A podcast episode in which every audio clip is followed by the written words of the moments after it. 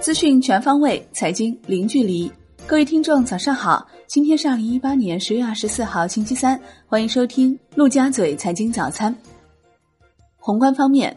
央行公开市场进行一千两百亿元七天期逆回购操作，为连续三天净投放资金。总体来看，市场流动性总体上合理充裕。临近税期，十月二十三号，shibor 普遍走高，隔夜 shibor 跌二点四个 bp，报百分之二点四五一。七天期涨零点三个 BP，报百分之二点六三五。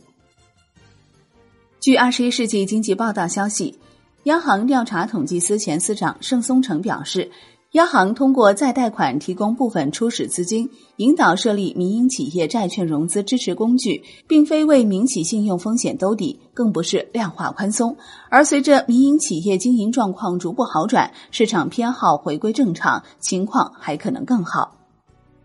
深圳市拟二零三五年基本建成全球海洋中心城市，并提出多项措施鼓励海洋企业发展，包括大力发展本土海洋企业，吸引知名海洋企业总部落户，鼓励尚未涉海的企业向海延伸，扶持中小微海洋企业发展等。国内股市方面。上证综指收跌百分之二点二六，报两千五百九十四点八三点；深圳成指跌百分之二点二四，报七千五百七十四点九九点；创业板指跌百分之一点七四，报一千二百九十二点零六点；上证五零跌近百分之三，万德全 A 收跌百分之二点一二。两市成交三千五百七十五点七九亿元，低于上日的四千两百亿元。白酒股成重灾区。洋河股份激进跌停，贵州茅台跌超百分之七。恒生指数收盘跌百分之三点零八，报两万五千三百四十六点五五点。国企指数跌百分之二点四四，红筹指数跌百分之三点一四。全日大市成交降至九百七十一点七九亿港元，前一交易日为一千一百四十四点四一亿港元。十一家证券公司达成意向，出资二百一十亿元设立母资管计划，分别是中信、海通、国泰君安、申万宏源、银河、华泰、国信、招商、广发、中信建投、中金公司。这些券商基本都是净资本排名靠前或者股票质押业务规模靠前的大券商，有的承诺出资不超二十亿，有的意向出资二十五亿等。据证券时报报道。深圳国资安排数百亿专项资金驰援上市公司的行动又有新进展，首批资金已经发放，已有部分上市公司拿到援助资金。深圳高新投首批对接的民营上市公司有十六家，包括铁汉生态、索林股份、华鹏飞、汉语药业、雷曼股份、新森科技、正通电子、迪威讯、新旺达、爱施德、英唐智控、腾邦国际、九友股份、齐星集团。万润科技、金天国际，还有一家系拓维信息单一第三大股东深圳市海云天投资控股有限公司，共计十七家。另据报道，英唐智控表示已与深圳高新投完成对接，支援资金预计在十一月到位。据中国证券网消息。从沪上多家证券公司营业部了解到，目前券商方面并无主动压缩控制两融风险的意图，两融余额连降主要是客户资产缩水或者主动离场。金融方面，据中国证券报报道，第二批养老目标基金获批，正式名单或将于近期公布。第二批获批名单中有部分和第一批重叠，基金公司人士称。第二批养老目标基金如果在发行时撞上和首批养老目标基金同样的发行渠道，主要是银行，估计会等前续产品结束募集后才会发行新产品。